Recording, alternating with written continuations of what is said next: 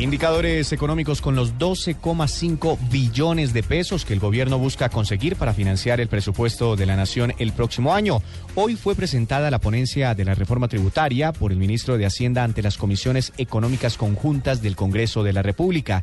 Allí el ministro Cárdenas volvió a defender la polémica iniciativa, dijo que fueron escuchados los empresarios y que por eso el impuesto a la riqueza se irá eliminando paulatinamente y destacó que solo 50 mil colombianos tendrán que pagar este impuesto es decir, el 0,1% de la población. También explicó los tiempos en que mañana será votada esta reforma. Escuchemos.